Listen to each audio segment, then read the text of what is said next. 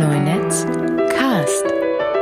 Hallo, heute sprechen wir über ein sehr interessantes äh, neues äh, Projekt in Deutschland, finde ich, also für deutsche Verhältnisse auf jeden Fall sehr spannend, auch mit einem sehr undeutschen Namen. Über den Sovereign Tech Fonds wollen wir heute sprechen, der geleitet wird von Adriana Kroh und Fiona Krakenbürger.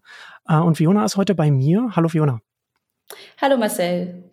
Wir wollen heute über den Sovereign Tech Fonds sprechen und das ist es klingt zwar ein bisschen wie ein Risikokapitalfonds, ist es aber nicht. Es ist ein Förderprogramm äh, für Open Source äh, äh und auch ganz konkret für äh, Infrastruktur, die auf Open Source auf, aufsetzt oder, oder Open Source die Infrastruktur bereitstellt, eher so rum.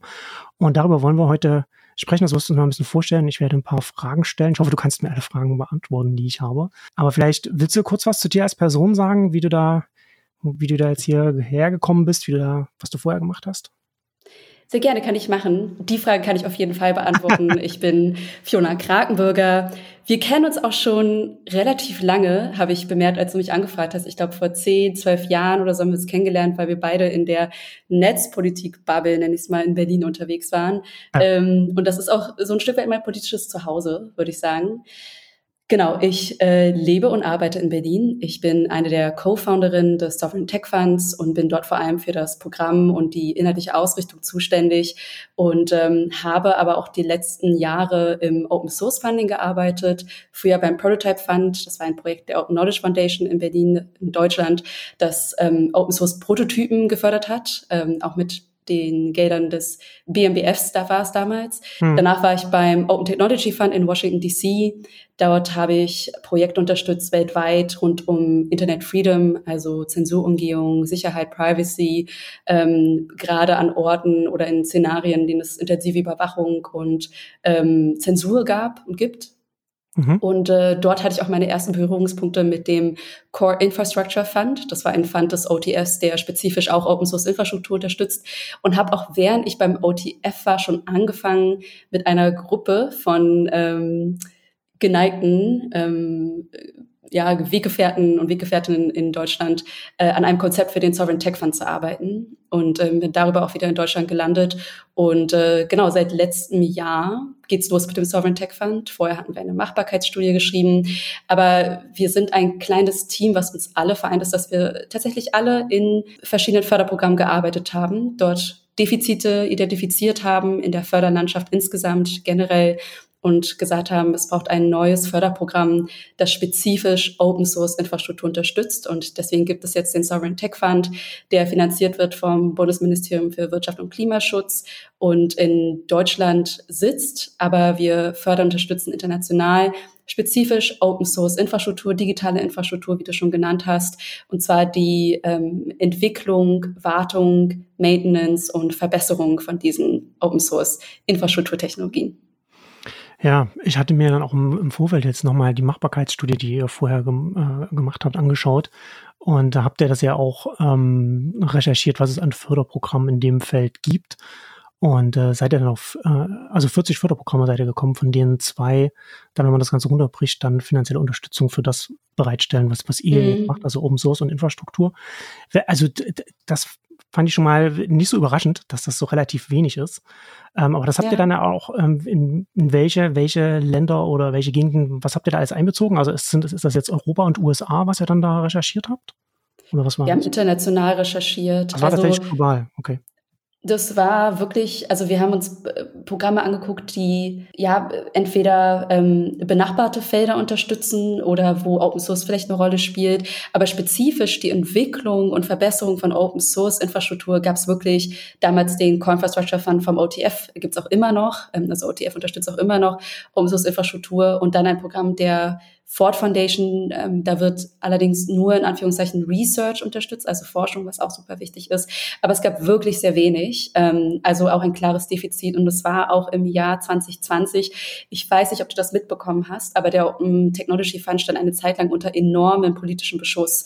Also da wurde das Funding fast eingestellt unter der Trump-Administration damals. Und das war ah, okay. einer dieser Impulse. Überrascht mich nicht. Ja, ja, genau. Und es war einer dieser Impulse, deswegen gesagt haben, die Funding-Landschaft für Open Source Infrastruktur ist, da gibt es sehr wenig Redundanz. Ähm, und politisches Funding, muss man einfach so sagen, ist immer volatil. Ne? Es kann immer sein, dass mit der nächsten Regierung bestimmte andere Prioritäten gesetzt werden. Und deswegen haben wir damals auch angefangen, ja, uns dafür einzusetzen und dafür zu werben, dass es auch in Deutschland oder Europa ein ähnliches Projekt gibt. Nicht um zu sagen, wir fördern jetzt deutsche Open Source, sondern um einfach mehr Redundanz im Feld herzustellen ähm, und mehr sichere Fördermechanismen. Genau. Und würde aber auch noch dazu sagen, dass sich erfreulicherweise in den letzten Jahren auch so wirklich sehr viel tut. Ähm, das Thema Open Source Infrastruktur, wir werden ja bestimmt gleich auch noch auf die Technologien zu sprechen kommen, äh, von denen hat man naturgemäß mir ist eigentlich oft nicht so viel gehört. Also das ist ja auch ein bisschen, das liegt in der Natur der Sache von Infrastruktur, dass wir gar nicht so oft drüber nachdenken, sondern einfach erwarten, dass das funktioniert. Und deswegen ist das ja auch so selten auf dem Radar von Leuten. Es ist ein am Ende sehr technisches Thema. Es gibt wenig Aufmerksamkeit dafür, es gibt wenig Wissen darüber, sehr wenig Sichtbarkeit davon. Und diese Probleme hängen natürlich alle zusammen. Deswegen gibt es so wenig Funding. Aber deswegen ist das ganze Ökosystem auch relativ fragil. Mhm. aber in den letzten Jahren, wie gesagt, ist da mehr dazugekommen also wir sehen, dass sich auch andere Funder dem widmen. Deswegen ist das auch Teil unserer Arbeit, uns auch mit anderen Fundern oder auch auf Regierungsebene äh, auszutauschen. Äh, denn wir sind auf einem guten Weg, aber der Weg ist noch lang. Ja, ist ja, ist ja überall bei Infrastruktur so, ne? Also wird ja nicht über ja. Brücken, über Brücken wird nur berichtet, wenn man, wenn man sie nicht mehr benutzen kann. Genau. Und bei genau. Software ist es, bei Software ist es ja nochmal ein Stück mehr, ähm, da ist natürlich unter der Haube, was man als, als Endnutzerin oder selbst als das Unternehmen das benutzt oder auch als Entscheider vielleicht, wenn man, wenn man ein bisschen weiter weg ist von der Technologie, gar nicht mitbekommt, wie viele Einzelteile da äh, zusammenlaufen können aus ganz, ganz unterschiedlichen Richtungen und die auf ganz unterschiedlicher Basis dann auch entsprechend dann auch stehen können und dann unterschiedlich wackelig dann auch dastehen können. Absolut. Also wie steht, wo steht ihr da jetzt heute? Ihr seid, ihr seid, glaube ich, letztes Jahr habt ihr angefangen und habt jetzt die erste Runde an Projekten, die ihr, die ihr fördert. Ihr habt aber jetzt, äh, soweit wie ich das verstehe, den, den eigentlichen Modus, in den ihr reinkommen wollt, also was, was auch die ganzen Abläufe angeht, da seid ihr gerade erst dann aufzubauen. Also vielleicht kannst du kurz noch etwas sagen, wo ihr jetzt gerade steht und vielleicht auch was zu der, zu der Größe sagen, was ihr jetzt, mhm. was, was ihr insgesamt dann auch jährlich dann äh, zu, an, an Ressourcen zur Verfügung habt. Total gern. Also das ist richtig. Wir haben letztes Jahr im Sommer dann äh, wir sind ja aus öffentlichen Mitteln finanziert, deswegen ähm, genau gibt es da immer bestimmte Zyklen, ähm, nach denen man dann erfährt, ob man die Gelder hat oder nicht. Wir haben letztes Jahr die erste Anschubfinanzierung bekommen, um das ganze Programm mal aufzubauen, haben auch im Rahmen dessen die Pilotrunde aufgebaut äh, oder die Pilotprojekte ausgesucht, um einerseits genau schon anzufangen, in das Ökosystem zu investieren, aber andererseits auch zu zeigen, worum es geht und haben dann Ende letzten Jahres dann auch die Bestätigung bekommen, dass wir für dieses Jahr Förderung haben. Und dieses Jahr haben wir ein Gesamtvolumen von 11,5 Millionen Euro, das vom Bund kommt und ähm, sind, ich würde sagen, Letztes Jahr waren wir in sowas wie einer ähm, Gründungsphase. Also es ging darum zu bestimmen, mhm. wer sind wir eigentlich, was ist unsere Strategie, äh, uns auch bekannt zu machen und die Finanzierung zu erhalten. Und ähm, seitdem wir die haben, das war, glaube ich, im November letzten Jahres, bis dahin war es noch eine ja, eine, eine kleine Zitterpartie, ähm, weil wir tatsächlich erst im November dann die volle äh, Zusage bekommen haben, dass es Gelder gibt für dieses Jahr. Ähm, und jetzt sind wir in einer Startup-Phase, würde ich sagen. Also wir haben dann, wir waren letztes Jahr, es ging alles, wir machen manchmal den Witz darüber, wenn man öffentliche Gelder bekommt, da gibt es so zwei äh, Modi, entweder wir warten sehr, sehr lange darauf oder es muss alles sehr, sehr schnell gehen. Ähm, ja. Und das war letztes Jahr dann der Fall. Und dann ging auch alles sehr, sehr schnell. Wir haben Haruk die Pilotrunde aufgestellt. Ähm, wir haben ein organisatorisches äh, Zuhause gefunden bei der Sprint. Das ist eine Bundesagentur für Sprunginnovation. Das kann ich gleich auch nochmal erzählen, warum das zusammenhängt, warum wir da reinpassen. Aber genau, wir wollen natürlich langfristig auch eine eigene organisatorische äh, Heimat finden. Ähm, genau, aber wir sind jetzt seit Ende letzten Jahres, haben wir uns wir haben uns dann irgendwann im Winter, im Dezember mal hingesetzt, gesagt, so, wo stehen wir eigentlich? Ist jetzt viel passiert? Wie soll es weitergehen? Wie stellen wir uns 2023 vor, auch mit den Geldern, die wir haben? und äh, sind jetzt seit Januar am Implementieren. Also wir bauen gerade die Prozesse auf, wir setzen gerade eine Bewerbungsplattform auf, wir ähm, planen das Jahr, wir sind auch weiterhin am Scouten, kann ich auch gleich nochmal was dazu sagen. Es gibt unterschiedliche Mechanismen, mit denen wir Projekte identifizieren. Genau, und äh, freuen uns ehrlich gesagt total, dass wir jetzt ins Machen kommen. Wir waren zwar letztes Jahr auch schon viel am Machen, aber es ist einfach eine andere Situation, dadurch, dass wir jetzt ähm, Funding garantiert haben für dieses Jahr und für nächstes Jahr auch. Äh, wie viel genau, das muss ich dann noch zeigen, aber wir wissen auf jeden Fall, dass wir dieses und nächstes Jahr ähm, arbeiten können. Und das ist eine sehr, sehr schöne und komfortable Situation jetzt für uns. Ja, dass es dann auch äh, richtig losgehen kann.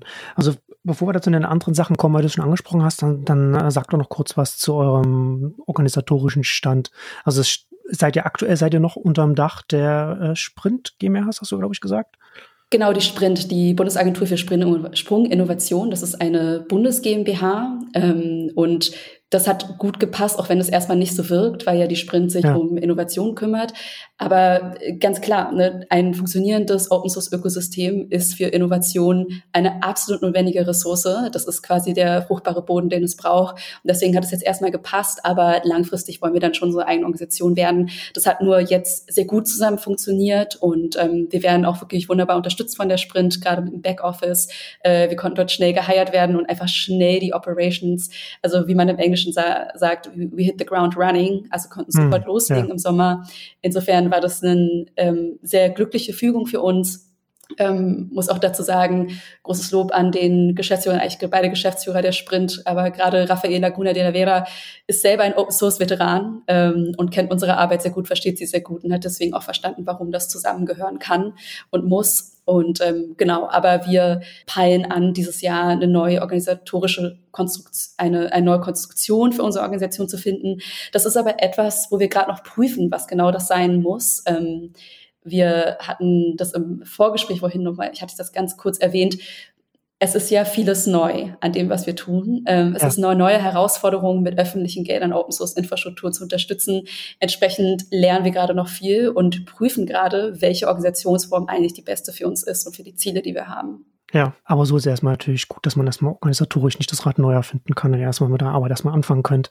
Dann lass uns doch mal ein bisschen über die Arbeit selbst sprechen. Also zum Beispiel ähm, ist ja jetzt schon erstmal, muss man sich ja schon erstmal überlegen, über welche, welche Kriterien man zum Beispiel anlegt, äh, um überhaupt zu, zu identifizieren, was, was gefördert werden soll und dann auch da, dann anschließend vielleicht auch rückblickend dann schauen, hat man dann auch, hat man, ist alles richtig gelaufen oder wie auch immer.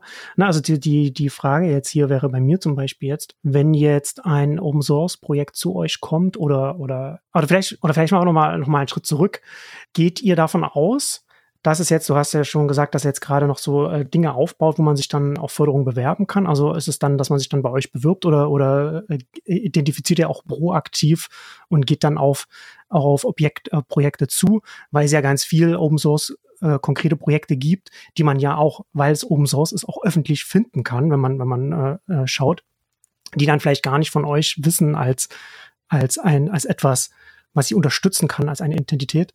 Und dass ihr dann, also ist das was, was, ist, ist, ist das auch etwas, was ihr macht oder, oder setzt ihr darauf, dass Betreiber, Betreiberinnen von Open Source Projekten äh, zu euch kommen? Mhm. Genau, wir haben tatsächlich einen ähm, zweigleisigen, oder ich würde fast sagen dreigleisigen ähm, mhm. Weg, den wir gehen.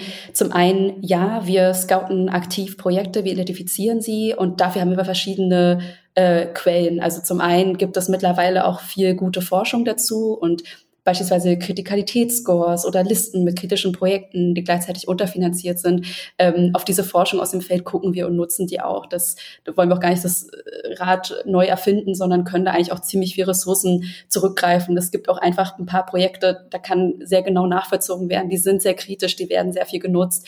Ähm, ein paar von den Projekten in unserer Pilotrunde, Curl beispielsweise, ist ein super Beispiel, im Grunde genommen überall verbaut. Wahrscheinlich allein dein Podcast-Equipment äh, verbaut in diesem Raum, in dem ich gerade sitze. Ich habe hier eine Küche, ich habe so ein paar elektrische Geräte, würde mich wundern, wenn die nicht Curl drin haben. Bisschen neuere Geräte, äh, also ein extrem kritisches Projekt und das taucht natürlich in allen möglichen Forschungen auf und ähm, das war ein ganz gutes Projekt. Also zum einen Forschung, zum anderen haben wir ein, durch unsere Arbeit in unseren vorherigen Open Source Funding Programmen haben wir auch ein sehr gutes Netzwerk an Expertinnen und Experten im Feld, die auch selber sozusagen Practitioner sind, also selber so Software anwenden oder in technischen Communities unterwegs sind. Und die bitten wir tatsächlich auch um Empfehlungen. Ähm, also wir sind in steten Kontakt mit den Communities. Wir sind jetzt beispielsweise am Wochenende auch auf der FOSDEM, eine wirklich sehr große Open Source Konferenz in Brüssel, wo wir auch aktiv den Austausch suchen. Ähm, also es gibt Empfehlungen, es gibt Research. Ähm, darüber identifizieren wir Projekte. Langfristig wollen wir auch herausfinden, wie existierende Forschung rund um Metriken von Projekten genutzt werden kann, um auch hm. tatsächlich ein, vielleicht ein Tool zu entwickeln, das automatisiert solche kritischen Projekte identifiziert. Beispielsweise ich könnte mir vorstellen, läuft man, lässt man über die GitHub-API laufen oder schaut sich verschiedene ja. Projekte bei GitHub an, guckt sich das automatisiert an. Da gibt es auch schon Ansätze, die wir uns angucken wollen. Und der andere große, und ich finde es tatsächlich sehr wichtig, dass es diesen Ansatz immer in der Kombination gibt, wenn man kann. Es wird auch eine offene Bewerbung geben, weil wir natürlich mit den Netzwerken, die wir haben, immer ein wenig eingeschränkt sind. Da gibt es immer einen Rest-Bias, den wir nicht so wirklich ähm, ja, vermeiden ja. können. Und deswegen finde ich es wichtig, da immer über den eigenen Tellerrand zu schauen und auch eine offene Bewerbung zuzulassen für Leute, die wir gar nicht auf dem Schirm haben. Ja, das ist ja alles, alles sinnvoll. Gerade so über die GitHub API hatte ich, habe ich auch schon, als ich das bei euch gesehen habe, gedacht, dass das da bestimmt äh, Möglichkeiten gibt, wo man das dann auch äh, einfach auch ein bisschen stärker skalieren kann und dann vielleicht auch Dinge findet, mit denen man gar nicht, die einen dann auch über, überraschen, wenn man das dann entsprechend dann äh, auswerten kann. Ähm, das ist auf jeden Fall äh, ganz interessant. Aber das ist natürlich auch interessant, dann auch die Frage, ähm, okay, jetzt, also mal angenommen jetzt, also man, man bewirbt sich jetzt als Open Source Projekt bei euch ähm, und wenn ihr euch das anschaut, wonach, wonach schaut ihr dann konkret? Mhm. Also du hast ja dann, du hast ja dann äh, die, die, die Nutzung und dann, und, und dann eventuell auch die, wie, wie ist die finanzielle Situation drumherum und dann auch an welchen Stellen es eingesetzt wird. Aber es ist ja auch zum, in der Regel wird man ja immer äh, GitHub ranziehen können an ganz viel, vielen Stellen, um einfach schnell zu gucken können, wie, wie ist da die Aktivität und wie ist da auch die Nutzung und so weiter. Aber gibt es darüber hinaus noch Wege, die ihr da, die ihr da habt, was ihr euch da anschaut? Und mhm. ja, und, und, und, und wie, wie setzt ihr eigentlich überhaupt für euch die Kriterien dann da heran? Oder welche Aspekte, auf welche Aspekte schaut ihr da? Ja, total gute und wichtige Frage. Vielleicht lohnt es sich auch noch einmal kurz darüber zu sprechen, was wir eigentlich unter Open Source Infrastruktur meinen, weil ich glaube, ja, ähm, ja. Open Source ist ja ein genau. unglaublich weites Feld, Open Source Infrastruktur auch, aber ähm, wir haben sozusagen die thematische Fokussierung auf die Technologien, die immer unter der Haube sind. Ne? Das sind Libraries, äh, das sind auch Protokolle, die weiterentwickelt werden ähm, oder irgendwelche neuen Spezifikationen, an die Libraries angepasst werden müssen. Ähm, das sind Datenbanken, das sind auch viele Developer-Tools. Ähm, was gibt's noch? Äh, Verschlüsselungstechnologien, äh, Kryptoprimitive, ähm, Programmiersprachen sind auch Basistechnologien. Das sind alles Dinge, die wir oft für, die total kritisch sind, eigentlich, nee, was heißt uneigentlich nicht wegzudenken aus der Welt, in der wir heute leben. Es schwirren öfter mal so Zahlen rum von, weiß ich, 96 Prozent aller Technologien nutzen Open Source. Ich glaube, die Zahl ist ein bisschen ist unklar zu sagen, wie die zusammengestellt wird, ist wahrscheinlich mehr. Ich wüsste nicht, was die restlichen vier Prozent für Technologien sein sollen.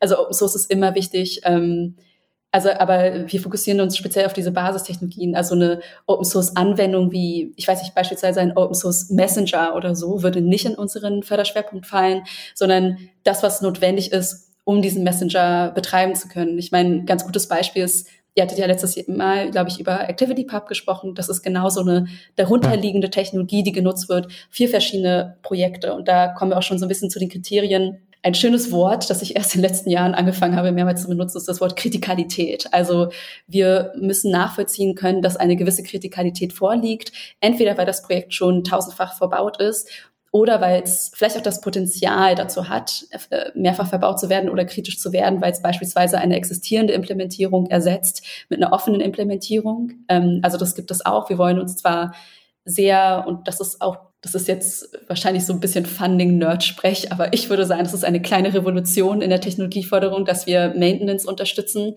Das ist etwas, was einfach oft übersehen wird ähm, oder was gar nicht geht. Äh, es muss immer was Neues entwickelt werden, aber wir wollen speziell auch die Maintenance und Verbesserung, ähm, einfach die Wartung von existierendem fördern. Das kann übrigens auch manchmal bedeuten, dass äh, Codelinien gelöscht werden oder dass Features gelöscht werden. Das ist manchmal auch eine wichtige Pflege von Open Source Projekten oder von Technologien.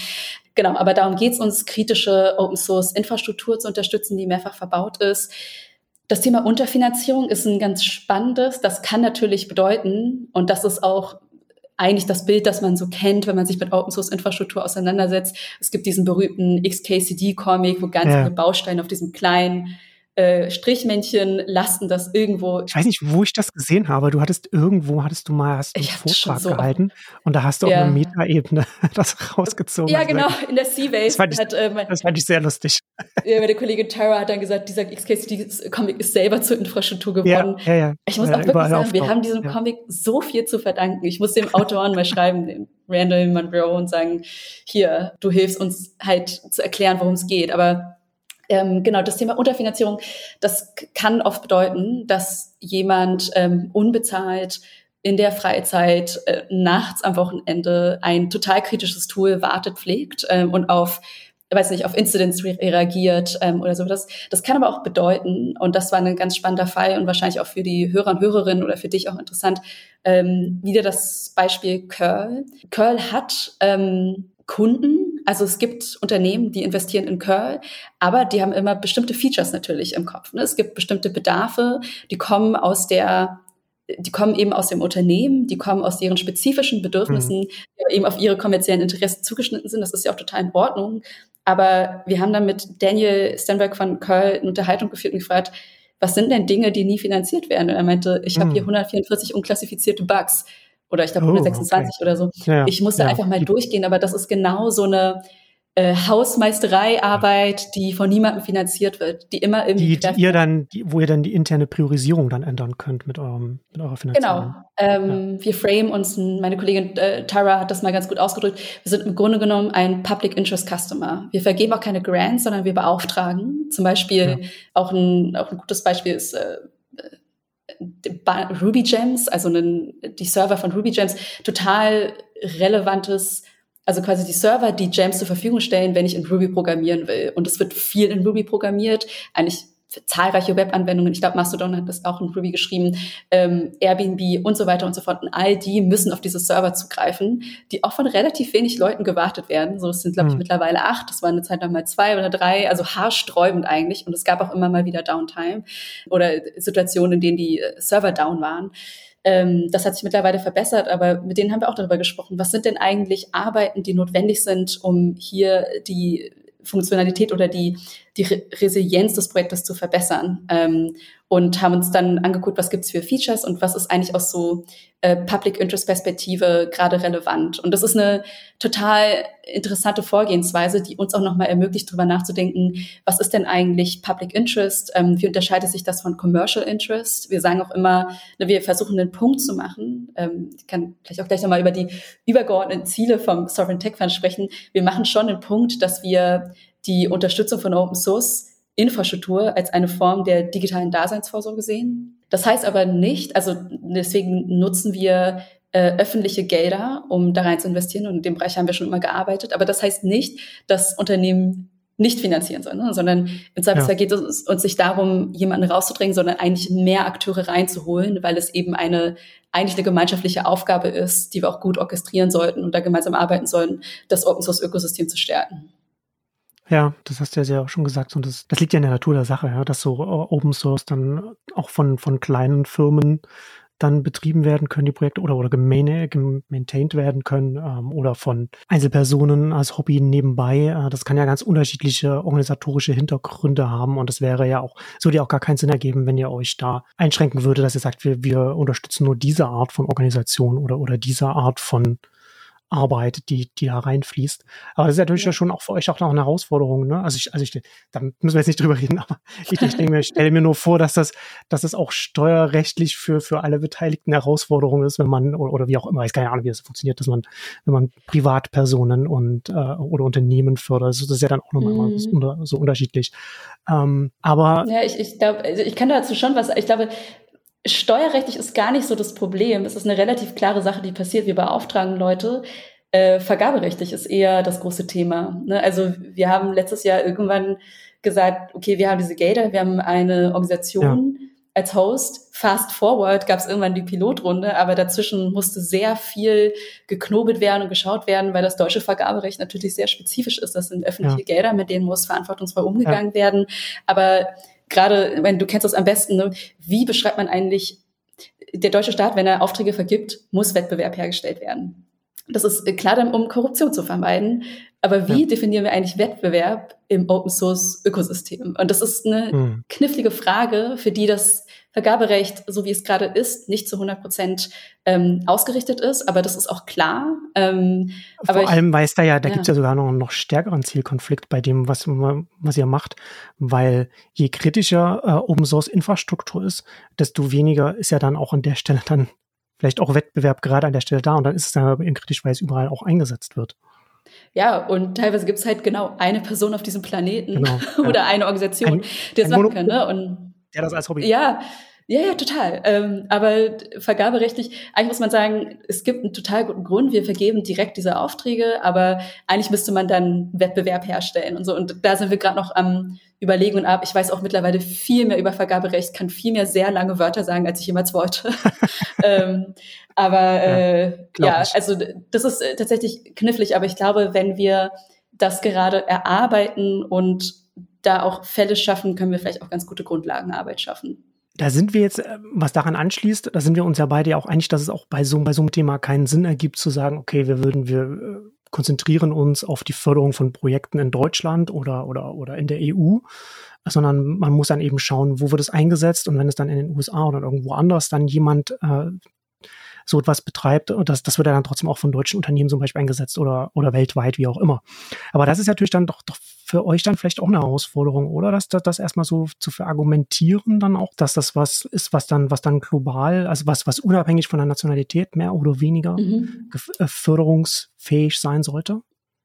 Also es war ganz interessant. Unsere Pilotrunde, das waren neun Projekte, die wir letztes Jahr ja. geonboardet haben, der Vertrag genommen haben. Davon sitzt eines in Deutschland. Ich glaube, hm. zwei sitzen in der Schweiz, einer in Holland, dann in Schweden, äh, ansonsten ja Nordamerika wir mussten das bisher nicht, also wir können das begründen. Wir waren bisher noch nicht in Begründungszwang, aber wenn, dann tun wir das gerne. Dass es natürlich auf gar keinen Fall darum gehen kann, jetzt Open Source Made in Germany zu unterstützen. Das finde ich zwar auch gut, das macht ja beispielsweise der Prototype Fund auch, aber in unserem Fall geht es um ein weltweites Open Source Ökosystem, wie du halt sagst, das, das liegt in der Natur der Sache, dass diese Dinge ja. international entwickelt werden müssen und äh, werden. Und das auch ganz klar für uns ist, wir heißen Sovereign Tech Fund, aber wir framen ja auch digitale Souveränität nicht als etwas, wo es um die Souveränität eines Nationalstaates im Vergleich zu anderen geht, sondern es geht auch um die individuelle Entscheidungsmöglichkeit, eine Entscheidungsmacht und Freiheit von Individuen, aber auch von Verwaltungen und auch von Unternehmen, genau diese Vendor-Login-Effekte und solche zu vermeiden und auch sicher mit Daten beispielsweise umgehen zu können. Aber für uns steht das ganz klar für Transparenz, Kollaboration, Kooperation, auch international.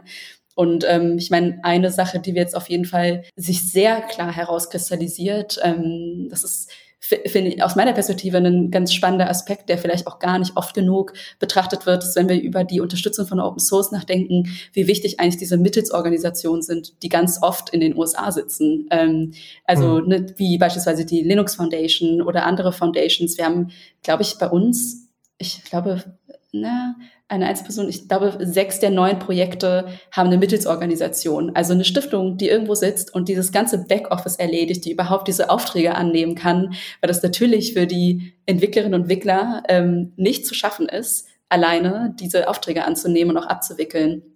Und die sollten das auch gar nicht machen, es ist viel cleverer, wenn es dann beispielsweise eine Stiftung gibt, und das ist ja auch ein beliebtes Modell, dass es ein Open Source Projekt gibt und dann darum eine Stiftung gebaut wird oder eine Organisation, die als Fiscal Host funktioniert.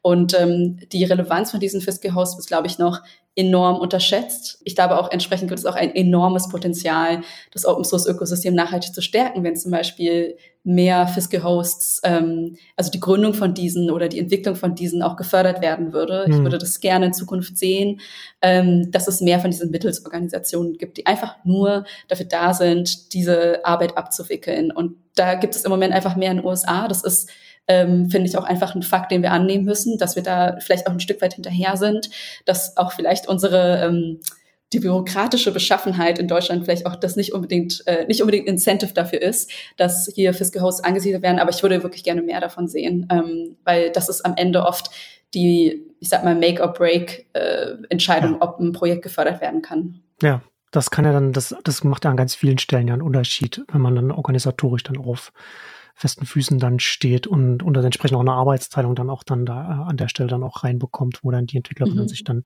entsprechend auf ihre Arbeit dann auch konzentrieren können. Genau.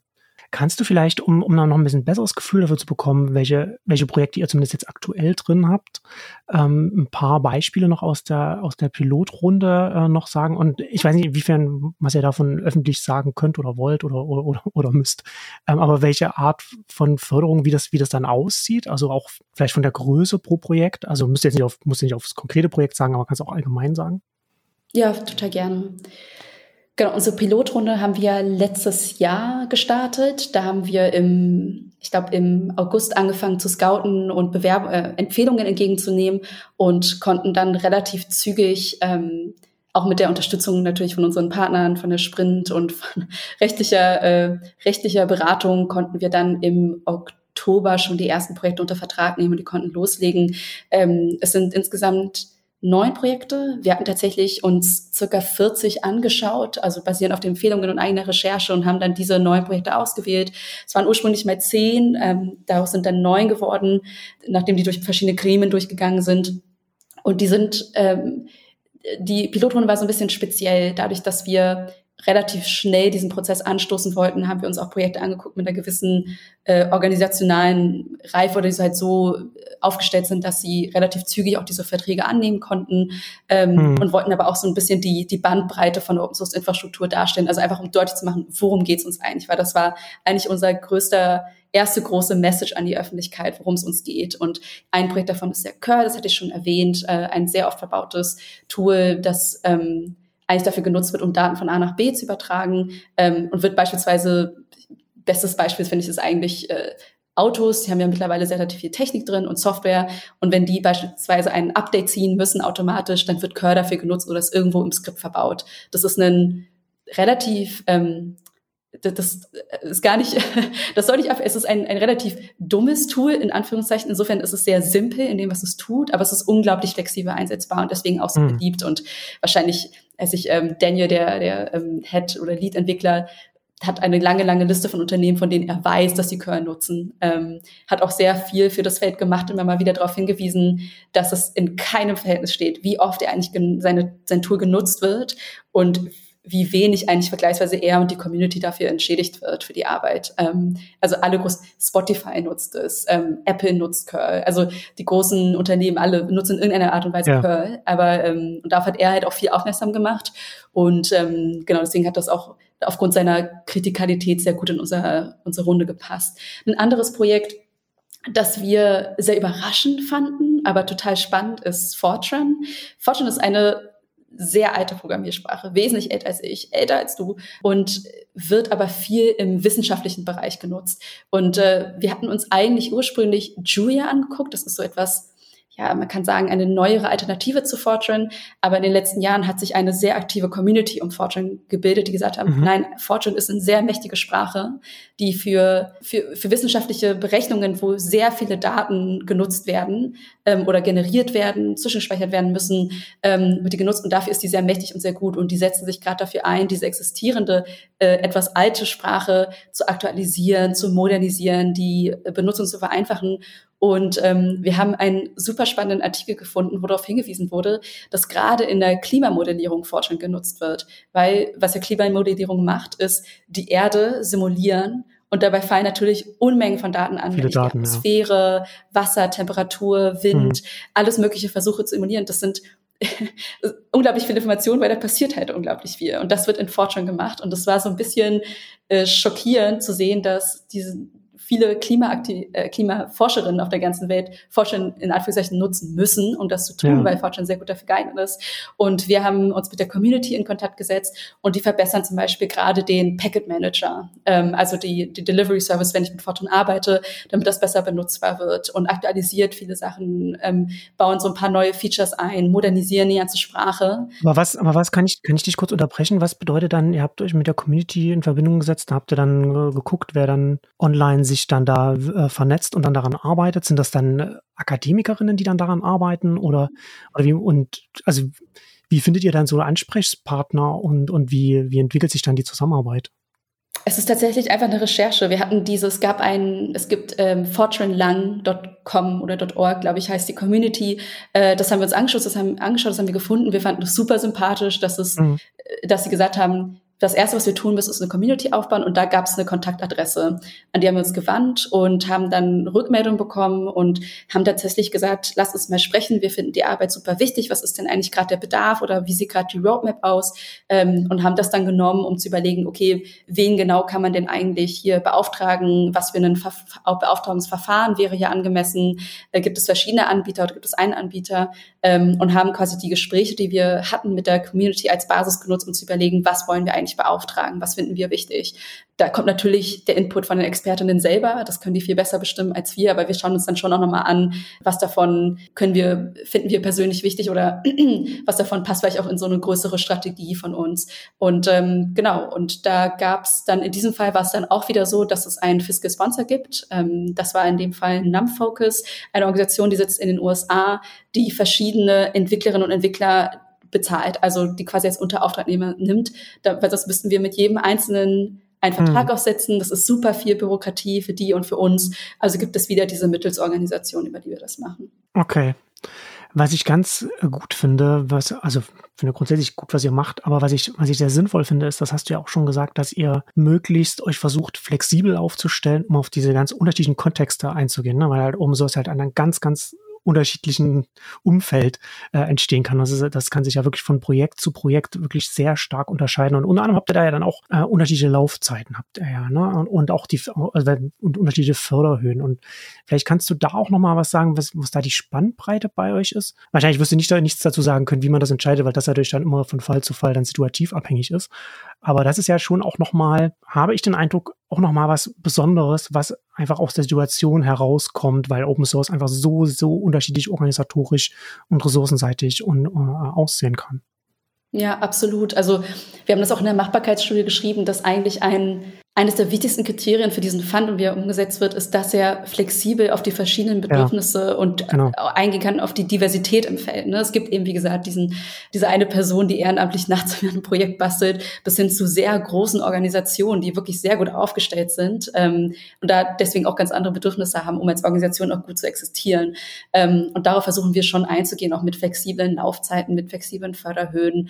Wir haben es bei der Pilotrunde, da das ein Pilot ist, haben wir uns auf sechs Monate geeinigt, ähm, einfach weil genau, Pilotrunde, das ist so ein bisschen so ein Testverfahren, mit dem wir auch sehr viel mhm. lernen. Ähm, mit der Pilotrunde auch sehr dankbar, dass sie diesen Weg mit uns gehen, weil es natürlich ja so ein bisschen holprig auch war äh, zwischendurch, weil wir erstmal noch verstehen mussten, wie läuft, dass es das alles sehr schnell ging. Ähm, genau, aber im Moment sind die Laufzeiten für die Verträge, die wir ausstellen, die sind ähm, quasi nur daran geknüpft, wann wir, wie lange wir selber Förderung haben. Ne? Und im Moment ist eigentlich auch 2024 gesichert, so dass wir auch guten Gewissensverträge bis zum Ende nächsten Jahres ausstellen können, wenn das angemessen ist. Das ist nicht für alle das Richtige, aber das ist, finde ich, schon eine ziemlich große Verbesserung, dass wir überhaupt mal mehr Verträge länger als zwölf Monate ausstellen. Genau, das ist allein ist schon auch so ein Novum, dass längere Verträge ausgestellt werden und dass man sich da auch flexibel anpassen kann. Und ich finde immer, je länger die Verträge, für viele Projekte bedeutet das auch einfach eine nicht nur, wir haben Gelder bis zu diesem Zeitpunkt, sondern das kann auch die Kultur, die Resilienz über die ganze Organisation verändern. Das kann ganz neue Leute reinbringen, weil es nicht diese kurzen, befristeten Verträge gibt für sechs Monate. Das kann nicht jeder und jeder machen. Ähm, ja. Es kann nicht jeder irgendwie meinen, hier einen Job kündigen und dort reinzugehen, sondern da Projekten auch die Sicherheit zu geben, ihr seid finanziert für eine längere Zeit, das kann auch sehr, sehr positiven Einfluss auf die Kultur und auf die ja, so organisatorische Resilienz und Reife eines Projektes haben. Ähm, und was die Förderhöhe an betrifft, da gibt es ähm, da wird so ein bisschen langweilig. da gibt es natürlich so für uns intern bedeutet das unterschiedliche Mechanismen für die Vergabeverfahren. Also ne, wenn der Bedarf geringer als 215.000 Euro ist, heißt das was anderes, als wenn er höher ist als 215.000 Euro. Da gibt es einfach bestimmte Vergaberichtlinien, aber das ist eigentlich unser Ziel und das streben wir uns auch auch an. Das ist quasi unsere Funder-Werte, dass wir immer versuchen, diese Komplexität zu internalisieren. Also das ist quasi unser Problem und versuchen da eigentlich Projekten den Freiraum zu geben, den sie brauchen. Ähm, gleichzeitig ne, muss man auch sagen, wir schauen da schon sehr genau und haben deswegen auch gesagt, ähm, wir versuchen da flexibel zu bleiben, weil für manche Projekte kann so ein Riesenbatzen Geld auch total schädlich sein. Also gerade da muss man wirklich sehr vorsichtig vorgehen und behutsam sich das genau angucken, gerade wenn es viele Ehrenamtliche in einem Projekt gibt. Was bedeutet das, wenn da so viel Geld reinkommt? Also da muss man auch noch viel lernen und verstehen mhm. und da auch gute und ehrliche Gespräche mit den äh, Entwicklern und Entwicklerinnen führen, um zu gucken, wie können wir eigentlich mit Geld hier positiven Impact haben äh, und nicht einen negativen, wo das Geld genommen wird, es müssen super viele Features gebaut werden, die Open Source Community wird abgehängt, also solche Sachen passieren auch. Genau, deswegen äh, passen wir uns da einfach sehr flexibel an. Äh, Im Moment waren die Förderhöhen zwischen 100 bis 200.000, ähm, aber wir würden auch in Zukunft durchaus gerne auch größere Verträge vergeben. Aber das ist eben eine Einzelfallsache, um zu gucken, was ist eigentlich hier gebraucht. Ja, das ist ja, das geht ja an der Stelle gar nicht anders da, als, als da situativ dann auch äh, flexibel dann da zu sein. Ja, also ich finde, das finde find ich auch ganz, ganz interessant, dass er auch in der Richtung denkt, ob, er, ob das dann vielleicht auch diese monetäre Hilfe, wenn, wenn die über ein bisschen längeren Zeitraum ist, dass die natürlich dann auch vielleicht auch eine Basis schafft, die dann darüber hinaus dann auch dann entsprechend wirkt. Und das ist dann, das ist dann sehr sinnvoll an der Stelle dann auch da. Äh, finde find ich gut, dass er dann da auch äh, in der Richtung denkt. Ähm, Vielleicht, äh, wenn ja. ich das noch ergänzen kann, perspektivisch wollen wir natürlich auch überlegen, was können wir denn jenseits von Geld auch anbieten. Ne? Und ich das finde, damit eine, eine der, der Fragen, die ich dann, die ich, auf die ich ja auch noch kommen wollte. Genau, kannst du, kannst du auch schon. Ja, okay, super, ja. dann greife ich schon mal vor, ähm, weil das auch etwas ist, worüber ich mir viele Gedanken mache. Ich bin jetzt ja. Ähm, ja schon lange im Funding, vielleicht zu lange, deswegen finde ich über Funding reden immer so spannend. Unterbrich mich, wenn es ähm, unspannend wird, aber ich finde spannend oder juicy wird's, wenn man sich anguckt, was bietet ein Fund eigentlich neben monetäre Unterstützung an. Ich glaube, manchmal ist es total angemessen und total richtig, um genau das Richtige einfach Geld zu geben äh, für, für Arbeit, also für Labor. Aber teilweise kann es auch gut sein, und da entwickeln wir gerade verschiedene Konzepte, auch so einen Strauß an Angeboten zu haben. Weil fand es immer in einer Position, wo Ressourcen freigemacht werden können, vielleicht auch Netzwerke da sind. Und das kann in unserem Fall im Moment ist es äh, tatsächlich Arbeit, die wir unterstützen, aber tatsächlich auch unterschiedlich. Also größtenteils natürlich Entwicklungsarbeit oder Maintenance-Arbeit, technische Entwicklung, aber es kann natürlich auch bedeuten, im Fall von Ruby Gems zum Beispiel werden gerade Incident Responders bezahlt. Ähm, die werden mhm. einfach um, um die Sicherheit und die Resilienz des Projektes auf eine neue Ebene zu erhöhen, wird eine Guideline geschrieben, werden ähm, ja Handbooks erarbeitet, damit Leute, damit es so eine 24/7 Rotation gibt von Leuten, die einfach auf Incidents reagieren können, ähm, wenn etwas los ist, weil das sonst, das ist eine total stressige Aufgabe, äh, die sonst von Ehrenamtlichen gemanagt wird. Und was heißt das eigentlich für das Projekt, wenn diese Leute mal bezahlt werden? Also, und die sagen, das ist ein total positiver Impact für das Projekt und eigentlich der wichtigste Schritt für die gerade. Ähm, also wir schauen uns da schon an, was ist denn eigentlich notwendig, um die Technologie wirklich zu verbessern und zu stabilisieren. Ähm, genau, aber perspektivisch, was auf jeden Fall angeboten werden sollte, sind Audits und Reviews jeder Art. Also klassisch wären natürlich Security Audits, die anzubieten, aber vielleicht gibt es auch andere Reviews und Audits. Ähm, ich überdenke gerade viel oder versuche mich so ein bisschen zu informieren über das Konzept von Developer Experience. Die Projekte, die wir unterstützen, die haben ja keine End-User, wie wir es auch in anderen Projekten kennen. Also Twitter hat End-User oder dieser Call hier hat End-User. Aber in unserem Fall sind die User ja eher Developer. Und ähm, mhm. wie und wie können wir, wie ist zum Beispiel die Developer Experience, wenn ich äh, irgendeine irgendeine Library implementiere oder wenn ich ähm, genau irgendein Tool verwende, um in, in, meiner, also wie lange brauche ich eigentlich, um mich da reinzuarbeiten? Wie ist die Develop äh, Gibt es eine gute äh, Dokumentation? Ist die ja. verständlich für mich? Wie lange brauche ich eigentlich? Wie viel muss ich rumklicken, um so ein oder um so eine Server-Software zu konfigurieren? Wie lange dauert das? Und ich finde Developer Experience als Konzept total interessant, weil dort Lehren und Ansätze aus der UX überführt werden in einen Bereich, wo es eigentlich gar keine Enduserin gibt und was das eigentlich bedeutet. Und das ist zum Beispiel auch eine gute Metrik, um zu gucken, wie hat sich eigentlich ein Projekt verbessert, wie lange brauchen äh, Entwickler und Entwicklerinnen, um das äh, Tool zu implementieren. Genau, also sowas kann man, kann ich mir gut vorstellen und dann natürlich auch Unterstützung in Richtung Community Growth, äh, Community Health. Ähm, einer der größten Sicherheitsfaktoren meiner Meinung nach ist eigentlich, äh, wie gesund und resilient ist eine Community. Ähm, und wenn sie nicht gesund ist, dann ist das ein äh, großes Sicherheitsrisiko, weil eben nicht genug Leute vielleicht nachkommen, weil es nicht genug Nachwuchs gibt, weil die Entwickler, Entwicklerinnen schlichtweg zu alt werden, um das Ganze noch ewig zu machen. Entweder weil sie Familie bekommen oder andere Prioritäten haben, vielleicht auch nach zehn Jahren keine Lust mehr haben äh, oder schlichtweg wirklich einfach zu alt sind, um das zu machen. Das gibt es mittlerweile mhm. auch. Genau, und äh, wir erarbeiten da gerade noch verschiedene Dinge, aber wollen natürlich auch mit den Angeboten, die entwickeln, flexibel auf die Bedürfnisse reagieren. Das kann, vielleicht finden wir auch raus, dass Legal oder Compliance Consulting total wichtig ist und dann wollen wir auch Programme in die Richtung entwickeln und wir äh, erarbeiten gerade beispielsweise auch ein Bug Resilience Program. Äh, das wollen wir im Laufe des Jahres äh, launchen. Das ist sowas wie eine abgewandelte Form eines Bug Bounty Programms, wo es aber tatsächlich darum geht, die Security Posture von Open Source Projekten zu verbessern. Genau. Und äh, weil ein Bug Bounty Programm an sich, ne, das, das muss ergänzt werden um Methoden, um wirklich auch die, die Fähigkeit, also eigentlich um Bugs zu verhindern ähm, und erforschen gerade oder gucken uns gerade so ein bisschen an, was heißt das eigentlich und wollen auch entsprechende Unterstützungsprojekte oder Programme aufsetzen. Ja, sehr, sehr spannend. Also auch so Richtung, mhm. auch äh, überlegen so, äh, so die typischen Pain Points wie Dokumentation. Das ist ja dann auch bei Open Source dann auch immer so etwas. Da hat man dann als Entwickler überhaupt keinen Bock drauf. Aber ohne das ja.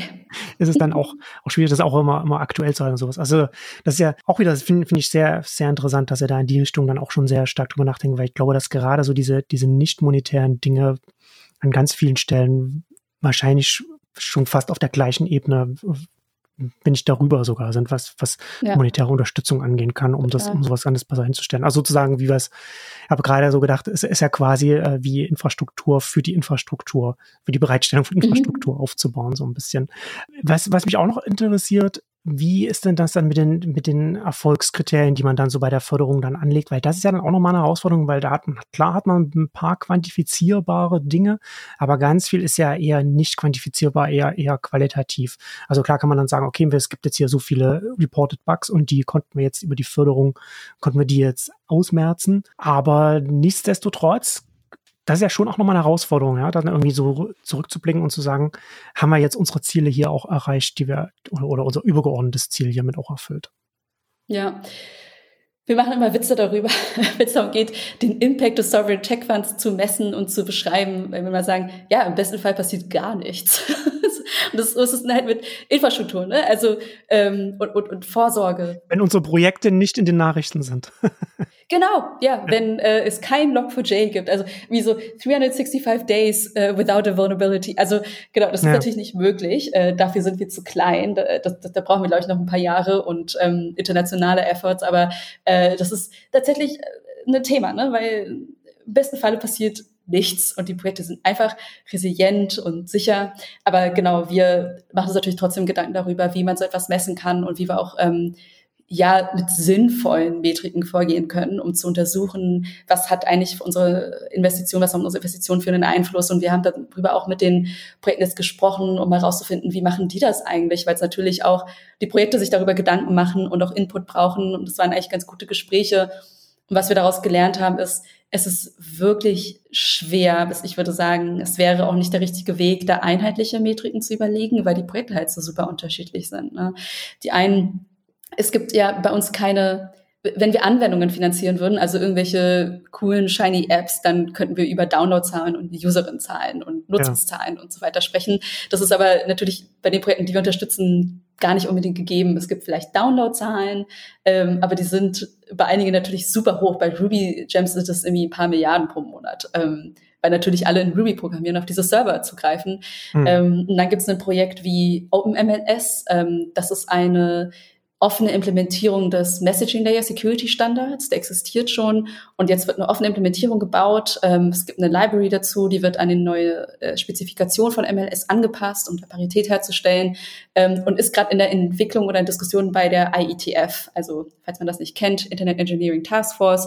Ähm, das ist ein mhm. Gremium, das äh, Internetprotokolle und Standards entwickelt und ähm, hier ist vielleicht die Metrik zu gucken, wie weit bewegt sich dieses Projekt nach vorne im, im Prozess bei der IETF äh, oder die Metrik ist oder wir untersuchen das Projekt und schauen, wie viele Technologien oder Anbieter implementieren diese Library. Und das sind dann vielleicht eine Handvoll, aber im Endeffekt super viele User und Userinnen, die davon betroffen sind.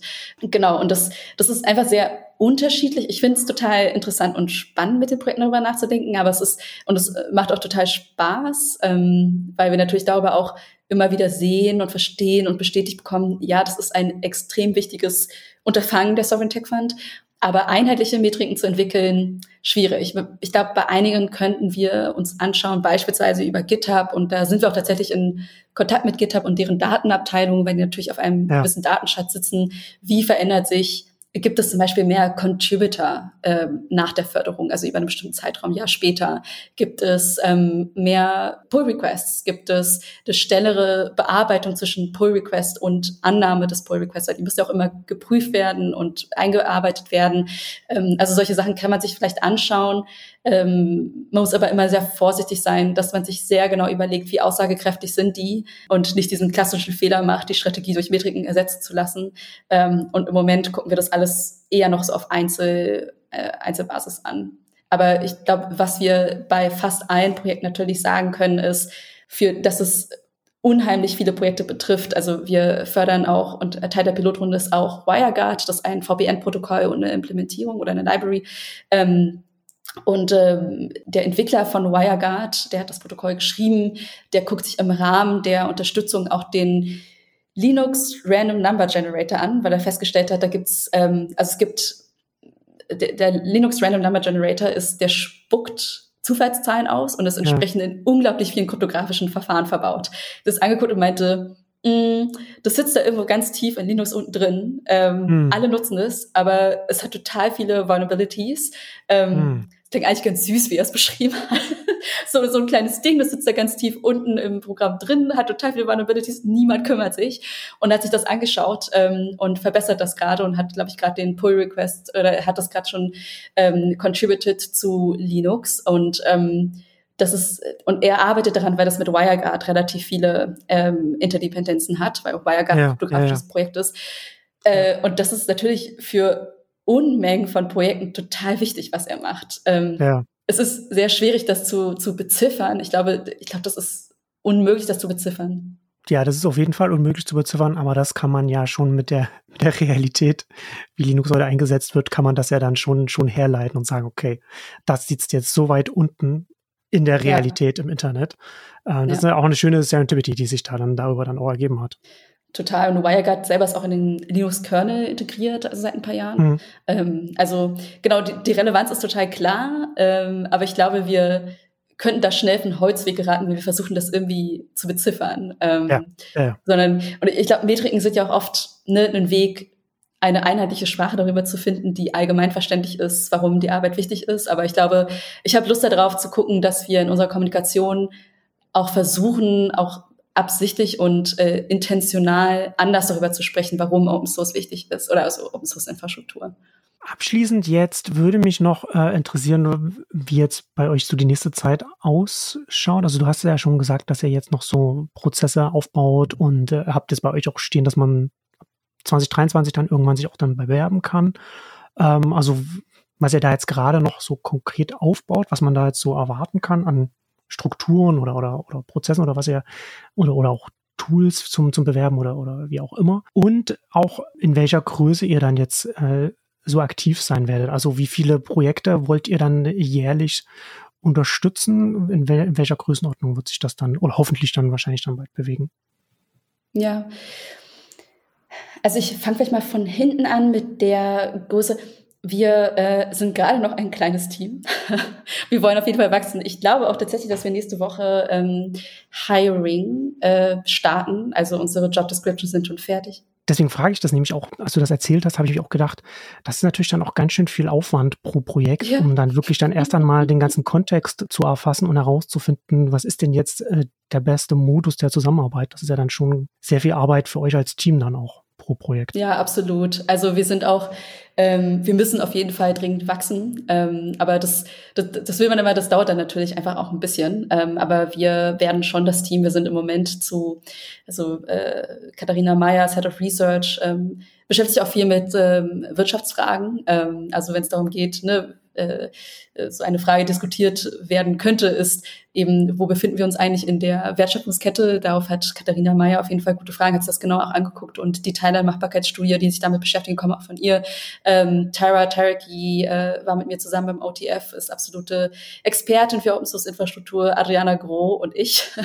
Und dann haben wir jetzt seit Januar noch eine neue Person, die sich viel mit Informationsmanagement und Wissensmanagement bei uns beschäftigt. Aber wir wollen auf circa zehn Leute anwachsen dieses Jahr und müssen wir auch. Ähm, das hängt natürlich auch ein bisschen damit zusammen, wie wir organisatorisch aufgestellt sind, ähm, wie viel Backoffice und Admin-Unterstützung brauchen wir. Ähm, aber wir werden jetzt in nächster Zeit vor allem fürs Programmteam äh, neue Program Manager, Technologist und Program Administrator hiren. Ähm, genau, also es ist äh, auf jeden Fall eine, eine deswegen, ich, ich erkläre das nur deswegen, weil das auch einfach gerade eine Kapazitätenfrage bei uns ist. Ne? Wie viele Projekte hm. ähm, wir, weil es gibt definitiv genug Arbeit. Also es, es gibt definitiv genug Projekte da draußen. Wir haben auch schon eine Waitlist, äh, eine Warteliste intern, wir uns angucken von super spannenden Projekten, ähm, die wir jetzt einfach gerade priorisieren. Genau, aber ich denke mal, ne, wenn es deswegen sind Zahlen auch gerade so ein bisschen schwierig. Wir haben ja auch gesagt, dass wir flexibel darauf reagieren möchten, was die Projekte brauchen. Das kann ein geringer Betrag sein, das kann auch ein größerer Betrag sein, wenn organisatorisch das geschultert werden kann. Deswegen bin ich gerade vorsichtig. Also es werden keine 100 Projekte. Das wäre auch, glaube ich, nicht sinnvoll. Das kann das ich hätte, sagen. glaube ich, hier auch niemand erwartet jetzt. Gut. Es werden aber auch nicht fünf Projekte. Also irgendwo dazwischen. Ähm, genau, werden wir uns bewegen. Das, das ist aber, wie gesagt, da gehen wir flexibel darauf ein, was aus dem Feld kommt. Ähm, hm. Und äh, wenn es darum geht, so ein bisschen die Timeline und die Milestones oder wie uns äh, unser, ja, wie wir uns das Jahr vorstellen, mein ich, ich kann darüber sprechen, was wir kurzfristig wollen. Ich kann auch darüber sprechen, was wir langfristig wollen. So ähm, gerne beides. Was ist quasi unsere, ja, Aus, unsere große Vision. Ja. Genau. Also dieses Jahr wollen wir natürlich alle unsere Prozesse sauber aufsetzen, dass das auch alles abgesichert ist ähm, oder dass das alles gut funktioniert und smooth läuft für uns und für äh, Bewerberinnen und Bewerber. Wir werden, wie gesagt, in äh, Q1 die Bewerbungsplattform launchen. Wir hätten das, wie gesagt, schon gerne früher gemacht, aber wir arbeiten damit Hochdruck dran, äh, dass das bald kommt. Ähm, wir werden parallel weiterhin Projekte scouten, also das kommt auch. Wir werden weiterhin Projekte identifizieren, unter Vertrag nehmen, mit denen zusammenarbeiten. Äh, wir wollen perspektivisch eben das ein äh, ein, ein Programm aufsetzen, das ich vorher genannt hatte, wo es um Bug Resilience geht, also um die Absicherung von Open Source Projekten in der, mit einer ganzheitlichen Perspektive darauf, wie äh, Teams und Organisationen dastehen und Bugs in Zukunft vermeiden können. Ähm, es wird, glaube ich, ein ganz spannendes Programm und ähm, das auch schon mal vorab gesagt, dass wir ja auch äh, so etwas wie Themen, Gebiete identifizieren wollen und auch spezifisch zu diesen Themen uns ähm, ja auch, auch Bewerbungen an, einfordern oder ähm, wie sagt man, mhm. ähm, solicitaten wollen. Ähm, ja. Also da geht es beispielsweise um Themen, wo vielleicht erstmal noch Forschung äh, erledigt werden muss, beispielsweise die Implementation von Post-Quantum-Algorithmen in äh, existierende Open-Source-Projekten. Also wir können uns da verschiedene Dinge vorstellen, aber wir werden unsere Angebote und die Art und Weise, wie wir Bewerbungen oder Projekte identifizieren, werden wir ausdifferenzieren dieses Jahr. Dann wollen wir uns natürlich auch als Team besser aufstellen, organisatorisch neu, neu aufstellen und ich würde sagen, ganz übergeordnet auch ja, neue Fördermodalitäten entwickeln. Wir sind das hat ja schon gesagt, wir sind halt ein sehr neues Programm. Wir lernen und iterieren. Wir haben da auch zum Glück die Freiheiten, auch genau das zu tun. Ich glaube, niemand kann und sollte von uns erwarten, dass wir unser ja, unsere ganze Strategie bis Ende des Jahres durchgeplant haben, sondern wir wollen flexibel darauf eingehen, was sich verändert und dann vielleicht auch etwas Neues entwickeln. Ne? Vielleicht Sachen, über die wir heute noch gar nicht nachdenken. Ich denke manchmal, wie, wie kann denn zum Beispiel ein Fellowship aussehen, das wir aufsetzen? Vielleicht heiern wir über einen Fellowship Leute, die spannende Fragestellungen bearbeiten oder auch an bestimmten verschiedenen Open-Source-Projekten mitarbeiten. Wie kann sowas aussehen? Das können wir testen. Vielleicht kann das dann im größeren Umfang auch umgesetzt werden. Genau, das ist so, so, so ein bisschen mittelfristig. Ähm, was wir uns äh, langfristig auch wünschen, worauf wir auch hin, hinarbeiten oder was wir wollen, ist zum einen, ne, wir testen viele neue Förderansätze. Ähm, wir möchten die auch ähm, ausprobieren, bewerben ähm, und idealerweise, und das äh, sagen wir auch immer, wir möchten selber keine Infrastruktur werden. Der Sovereign Tech Fund ist groß, der ist wichtig, aber der macht gerade vor allem Grundlagenarbeit. Äh, wir wollen, dass es mehr diese Form dieser Förderung gibt. Ähm, wir wollen auch, dass Unternehmen da neue Strategien entwickeln, wie sie sinnvoll und signifikant ins Open Source Ökosystem investieren. Ähm, und wir wollen auch gerne, dass es meinetwegen äh, Open Source Infrastructure Funds in anderen Ländern gibt. Ähm, vielleicht nicht so in Nordamerika und in Zentraleuropa und Westeuropa, sondern vielleicht auch mal woanders. Also so etwas würden wir gerne gerne sehen und arbeiten dann natürlich auch auf EU-Ebene viel, äh, dass das einfach ein bisschen die Runde macht, dass es die, dass die Maintenance von Open Source Infrastruktur eine gemeinsame Aufgabe ist. Und da wollen wir gerne mehr sehen. Und ganz übergeordnet, ja, wir wollen natürlich auch das Open Source Infra, äh, Open Source Ökosystem stärken. Also das ist auch eine, ein langfristiges Ziel von uns.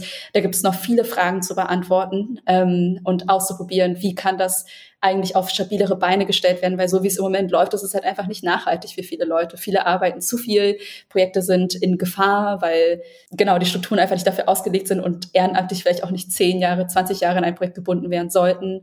Und ja. da zu überlegen, ja wie können eigentlich Communities auf eine gesunde Art und Weise wachsen, so dass auch mehr Möglichkeiten entstehen und stabilere und nachhaltigere Strukturen. Und dann würde ich sagen, ganz übergeordnet ähm, beschäftigen uns auch mit der Frage, wie kann eigentlich eine langfristige oder wir setzen uns dafür ein, das so zu verstehen, dass die Unterstützung von Open Source Infrastruktur im Grunde genommen äh, im Hoheitsgebiet des Staates liegt. Also dass die, das ist eine, wir nennen das die eigentlich digitale Daseinsvorsorge. Und dafür werben wir auch, das so zu verstehen, dass Open Source Infrastruktur in den, in den hoheitliche Tätigkeiten des Staates kommt. Also wenn man es mal so hm. ausdrücken möchte. Ja. Und ähm, untersuchen da auch gerade und schauen uns an, wie kann so etwas eigentlich langfristig aussehen. Weil wir schon denken, dass ähm, die Unterstützung von Open Source Infrastruktur mit dem öffentlichen Interesse. Dafür ist der Sovereign Tech Fund ein guter Anfang, aber ähm, einzelne Investitionen sind natürlich auch nicht das langfristige Ziel, sondern genauso wie wir über Brücken nachdenken, da vielleicht auch längere Verträge haben oder über die nächsten 30, 40 Jahre drüber nachdenken, sollten wir das auch im Bereich Open Source Infrastruktur tun. Und äh, um mal ganz äh, wirklich in, mal ganz in die Tüte gesprochen, vielleicht braucht es dafür eine Gesetzesänderung. Äh, äh, vielleicht braucht es dafür eine Anpassung von existierenden Fördermodalitäten. Ähm, und da sind wir auch dran, auf der Policy-Ebene auch dafür zu werben, weil ich glaube, der Sovereign Tech Fund ist ein extrem wichtiges Vorhaben gerade und verändert gerade viel im Feld. Und äh, wir sind ja auch sehr offen mit unseren, ne, wir tauschen uns viel mit anderen Fundern aus und mit anderen Regierungen, sprechen darüber. Aber wir denken schon, dass es da auch noch mal was Übergeordnetes braucht, um das wirklich zu fest zu institutionalisieren. Ja, ja, für die, für die Bedeutung, die das alles hat. Ne? Also aktuell sehen wir halt noch eine, das Ergebnis von so einem Ad-Hoc-Wildwuchs über die letzten Jahrzehnte und aus den, aus den Funktionen von Software heraus, die halt eben kombinierbar ist und das aufeinander aufsetzen, aufbaut und dann kleinteilig so zusammenkommt und dass das eben dann, und dann haben wir jetzt heute die Situation, da sind so Projekte oder, oder so Sachen wie Software Tech Fund, was ja hier angeht, extrem wichtig und auch äh, von der Zeit her auch äh, hätte alles schon viel früher schon sowas, ja, so, so, sowas gemacht 2014, werden müssen. Ne? Also eigentlich nach Heartbleed. Ist jetzt wirklich allerhöchste Eisenbahn, dass das, dass das jetzt gemacht wird. Deswegen finde ich es super, dass er das macht und dass das auch hier in Deutschland auch, auch so etwas gemacht wird und dass das nicht immer nur in, dass man immer nur äh, in andere, andere Länder schaut, äh, sondern dass auch hier in Deutschland das so etwas vorangetrieben wird. Und dass es, und dass ihr euch auch so viel, man merkt auch, dass ihr euch so viele Gedanken gemacht habt, was das Ziel ist, wie man da hinkommt und dass man da nicht schon vorher äh, abbiegt und sich auf eine, auf eine Bahn festlegt oder auf eine Richtung, und sondern dass man wirklich gucken muss, wie kann man, wie kann man dieses, dieses Ziel, das sich ganz, ganz, ganz unterschiedlich im Alltag manifestieren kann. Wie können wir das, wie können wir das unterstützen? Und wie du schon sagst, ne, also braucht es noch viel, viel mehr an der Stelle. Aber äh, ich finde schon ein guter Anfang, was ihr da macht. Dankeschön, das freut mich sehr zu hören. Wir ähm, tun auch unser Bestes. Wir finden es auch alle super wichtig und ähm, ja, wie ich gerade schon gesagt habe, das ist absolut überfällig. Ähm, ich finde es auch ganz cool, äh, dass Deutschland da gerade mal äh, auf der Welle surft, ähm, dass wir wirklich vorne mit dabei sind und das, das erfährt auch wirklich viel Aufmerksamkeit. Auch wir kriegen das auch mit in internationalen Paper, Berichten, wird schon sehr auf den Sovereign Tech Fund geschaut und ja. ähm, wir wollen natürlich, dass ja, das ist echt eine super Situation, weil wir können ein paar Sachen ausprobieren, es wird drauf geguckt und ja, und vielleicht auch kopiert ähm, oder übernommen und inspiriert. Ähm, und das ist eigentlich eine, eine sehr coole Situation, in der wir sind. Und ja, wie, wie du sagst, es ist ein enorm wichtiges Unterfangen. Ähm, und wir sind froh, dass wir jetzt die Möglichkeit haben, das auch wirklich umzusetzen. Sehr schön. Äh, danke dir für das Gespräch, Fiona. Sehr gerne. Dankeschön.